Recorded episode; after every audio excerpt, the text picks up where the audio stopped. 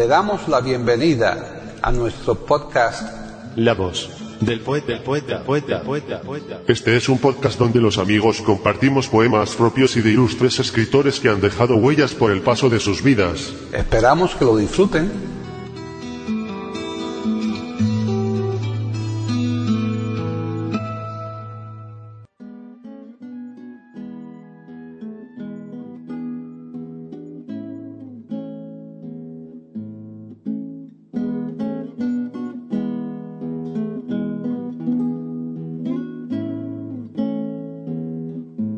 Hoy presentamos a María Ángeles Herranz recitando poemas de Juan de la Encina, Antonio Hurtado de Mendoza y Cristóbal de Beña.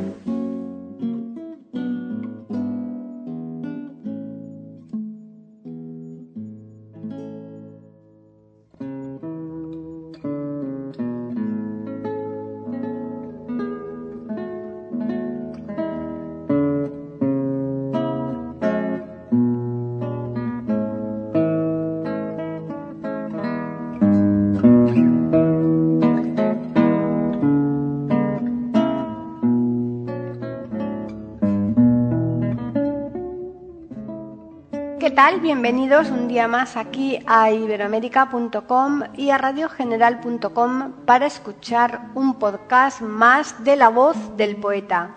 Soy Paqui Sánchez Galvarro. Después de cinco programas vamos a despedir a una de las grandes, que no es otra que María Ángeles Herranz.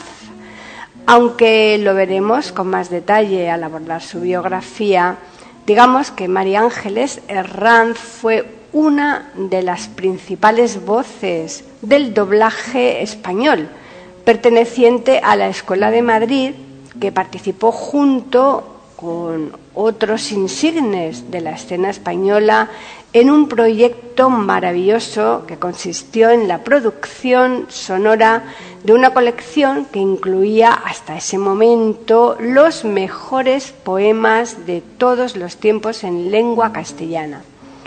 Ni que decir tiene que los poemas que María Ángeles Herranz nos va a recitar hoy pertenecen a esa colección, los cuales, a falta de mejor criterio, vamos a ordenar cronológicamente según la fecha de nacimiento de sus autores. Dichos poemas son los que siguen. 1. Villancico, de Juan de la Encina. 2. Comparaciones, de Antonio Hurtado de Mendoza. 3. La golondrina y el jilguero, de Cristóbal de Beña. Como solemos decir, en ocasiones, lamentamos que la limpieza del sonido de los poemas que ofrecemos no sea la óptima, pero ello se debe a la antigüedad de las grabaciones y como también solemos decir, creemos que la importancia del documento histórico que hacemos llegar a nuestros oyentes compensa con creces su baja calidad. Y bien, ya les vamos a dejar, pero como siempre les vamos a recordar que estaremos aquí nuevamente el próximo viernes, tanto en iberoamérica.com como en radiogeneral.com, para ofrecerles un nuevo podcast de la voz del poeta.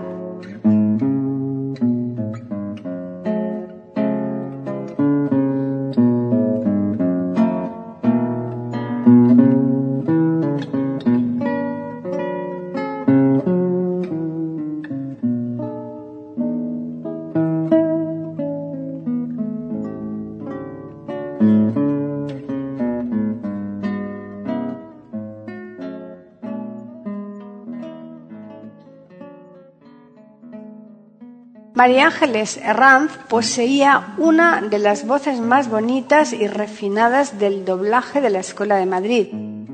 A diferencia de la Escuela de Barcelona, donde se le daba una gran importancia a la belleza y armonía de los timbres, en la de Madrid se le otorgaba más peso a la personalidad y ductilidad de la voz, no siendo tan importante si era convencionalmente bonita.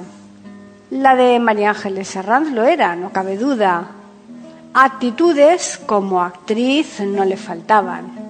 Por eso no se limitó a doblar las bellas protagonistas comparsas del galán de turno, sino que realizó grandes trabajos doblando a grandes actrices de carácter y eso partiendo de un timbre de voz en principio menos apropiado para ellas.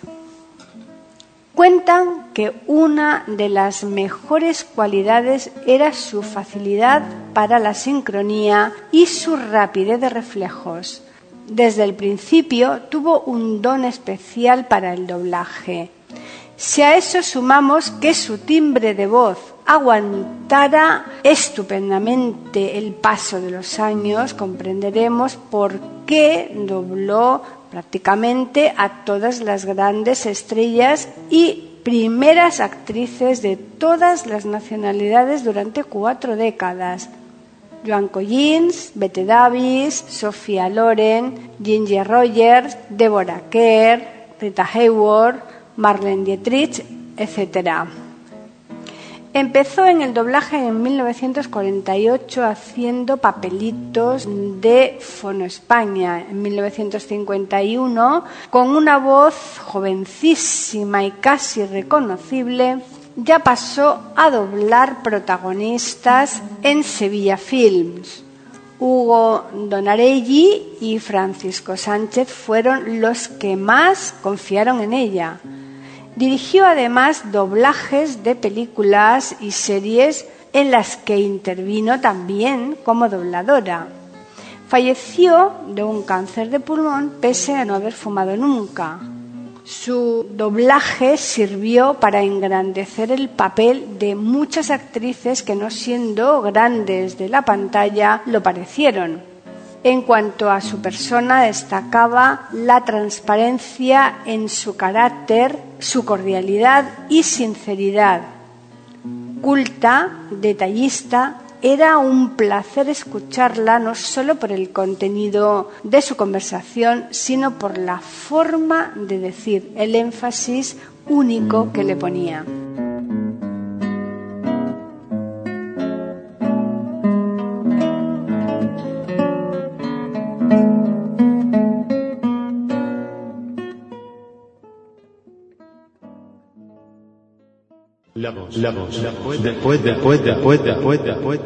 Aquí en iberoamérica.com y radiogeneral.com.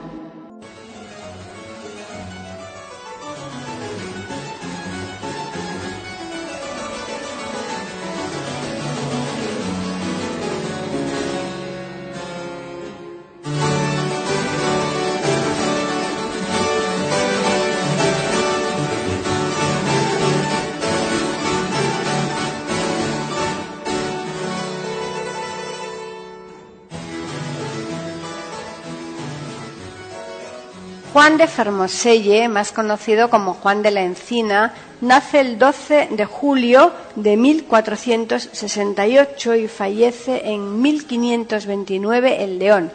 El lugar de nacimiento no está claro. Nacionalidad española, movimiento pre-renacimiento.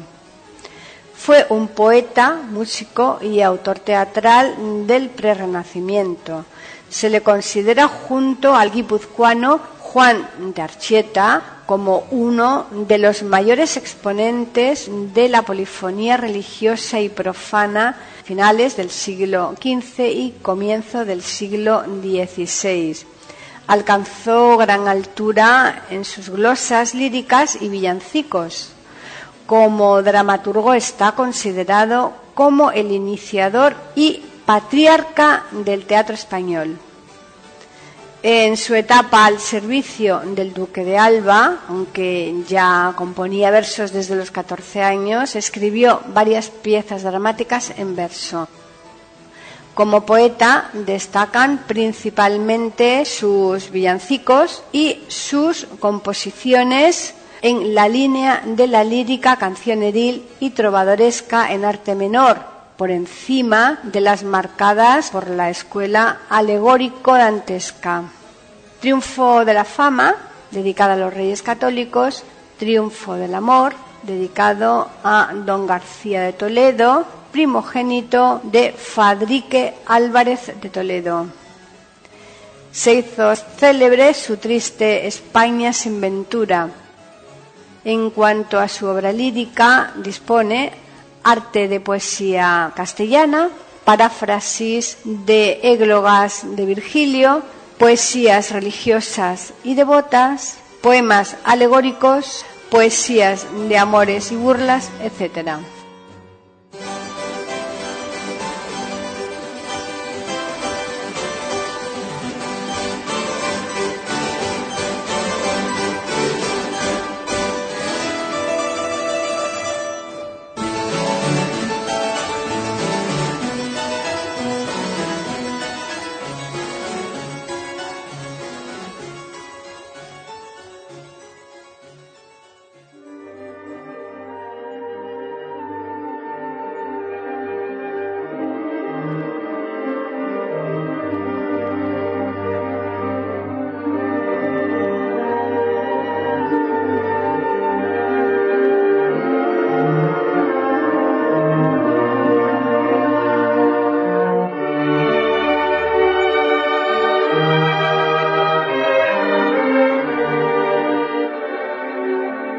Villancico.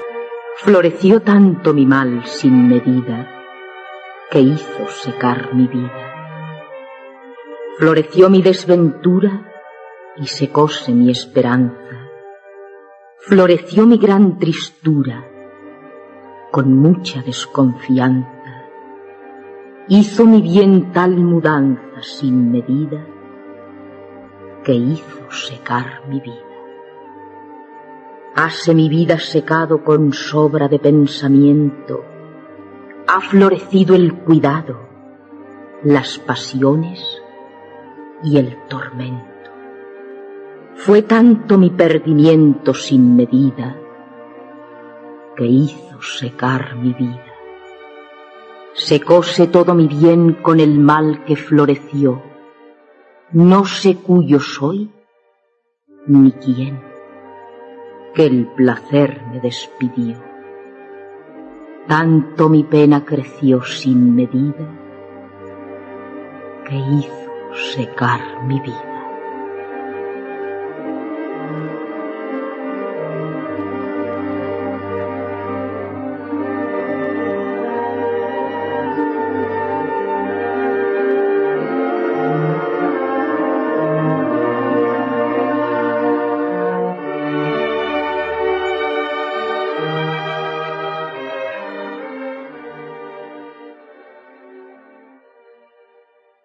Después, después, después, después, después, después.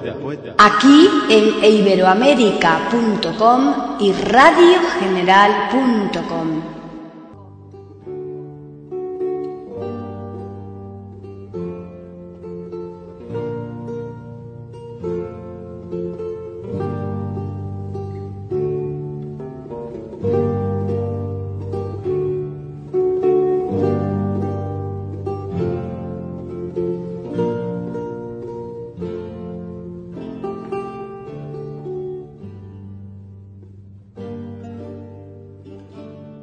Antonio Hurtado de Mendoza nace en Castro Urdiales, Cantabria, 1586 y fallece en Zaragoza el 22 de septiembre de 1644. Fue un dramaturgo y poeta español del siglo de oro. Sus dotes literarias y servilismo le valieron el aprecio del conde duque de Olivares, del que fue ojos y oídos, y por esto fue conocido como el discreto de palacio. A su vez, Luis de Góngora, de quien se consideraba su discípulo, lo llamó el aseado lego y J. H. Eliot lo considera como poeta de cámara oficial de Felipe IV. Colaboró con Quevedo en varias obras. En 1728 se publicaron sus obras líricas y cómicas. Escribió numerosos textos poéticos y dramáticos redactados en función de las necesidades de la corte. En su obra lírica Encuadrada en el eh, culteranismo destaca la convocatoria de las Cortes de Castilla. En la vida de Nuestra Señora, un extenso romance de tema mariano. Sus poemas fueron en su mayor parte compilados en obras líricas y cómicas, divinas y humanas, 1690. En ellas se perciben una predilección por el romance y la décima apenas compuso sonetos. Como poeta dramático alcanzó un gran éxito. Se publicaron tres volúmenes con sus obras poéticas en Madrid, Real Academia Española, 1947-1948.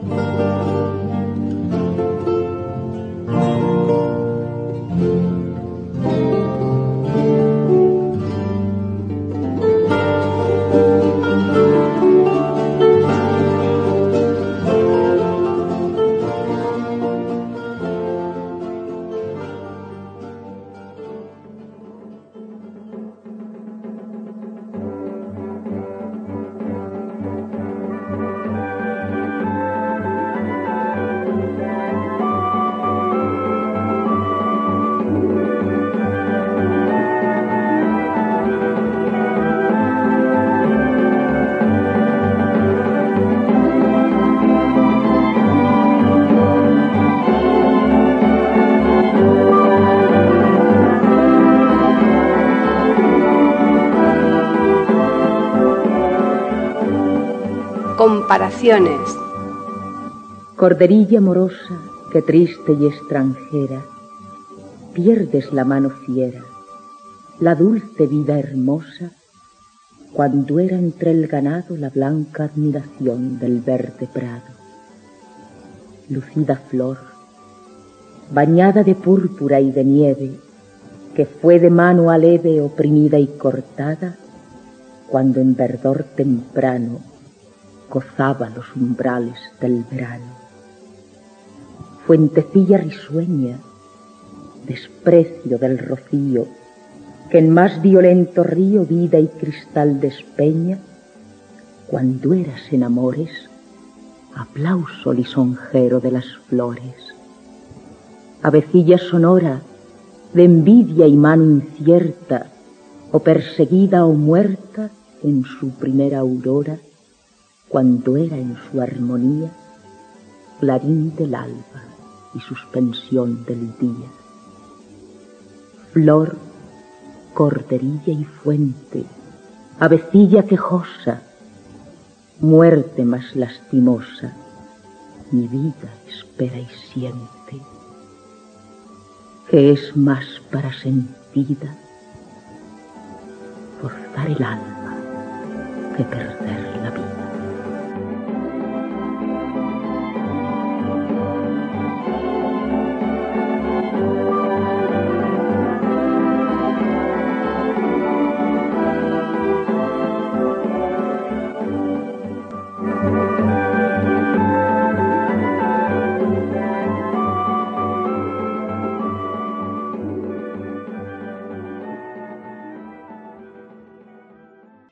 la vida.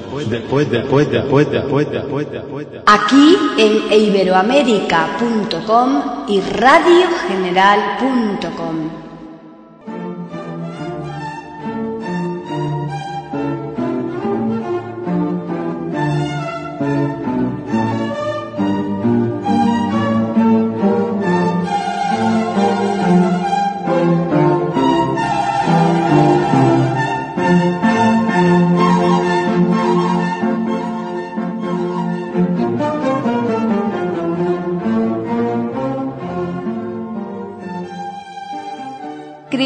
de Beña nace en Madrid en 1777 y fallece en 1833. Poeta español. Llegó a conocer muy bien la literatura inglesa y francesa. Al momento de estallar la guerra de la independencia española, era uno de los redactores del Memorial Literario en Madrid, junto a los hermanos Carnerero, José María y Mariano, y al médico Andrés Moya. En 1808 publicó en la imprenta de Benito Cano de Madrid una oda al triunfo de Zaragoza. Asistió en Cádiz a la Constitución de 1812 y colaboró en el periódico gaditano Tertulia Patriótica. Ganó fama de poeta repentizador. Publicó en Londres sus fábulas políticas 1813. Al regresar a España, se distribuyeron y el gobierno absolutista de Fernando VII las retiró procesándose al autor. Tuvieron el honor de ser incluidas en el Index Librorum Prohibitorum de la Iglesia Católica. La Inquisición de México prohibió esta obra en 1816. Su madre solicitó y obtuvo la devolución de la obra secuestrada, volviéndose a imprimir en diferentes lugares, como por ejemplo en Madrid, Valencia, Granada, Caracas, Barcelona y Fontaine. Beña publicó también una colección de sus poesías con el título La lira de la libertad, poesías patrióticas, Londres, 1813.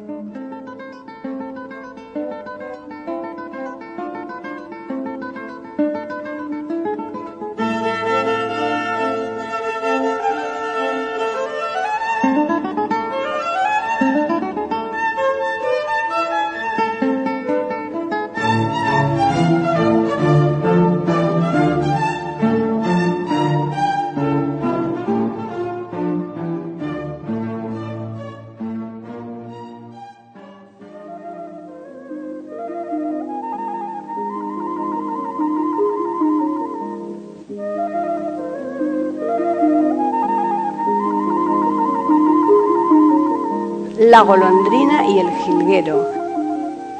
Tenías unido cierta golondrina en un pobre establo, detrás de una vida. Casa muy segura, mas de poca vista.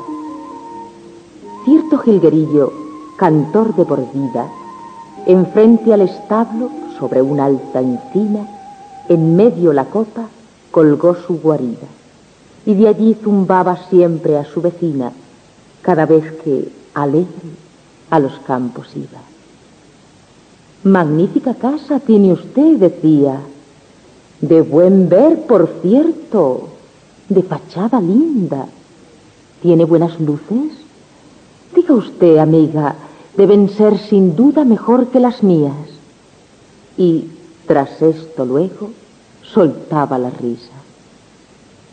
Mas duróle poco tal bufonería, porque siendo al dueño sus ramas precisas, con hierro cortante desmochó la encina, y el triste jilguero se halló sin guarida, mientras que gozosa dio la golondrina intacto su nido tras la negra vida.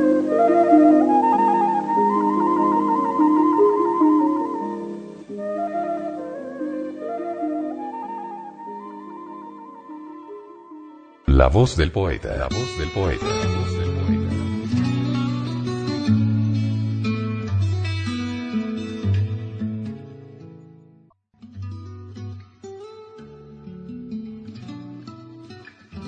Grabación, edición y musicalización. A cargo de Antonio Verán Elvira.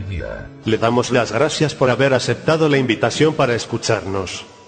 Te invitamos a participar con algún poema de tu inspiración. O si tienes alguna sugerencia, escríbenos al correo. Pueden escuchar otros de nuestros podcasts en eiberoamerica.com. Ahora apaguemos la luz y dejemos descansar la voz del poeta. Mientras exista en el mundo una mujer hermosa, habrá poesía.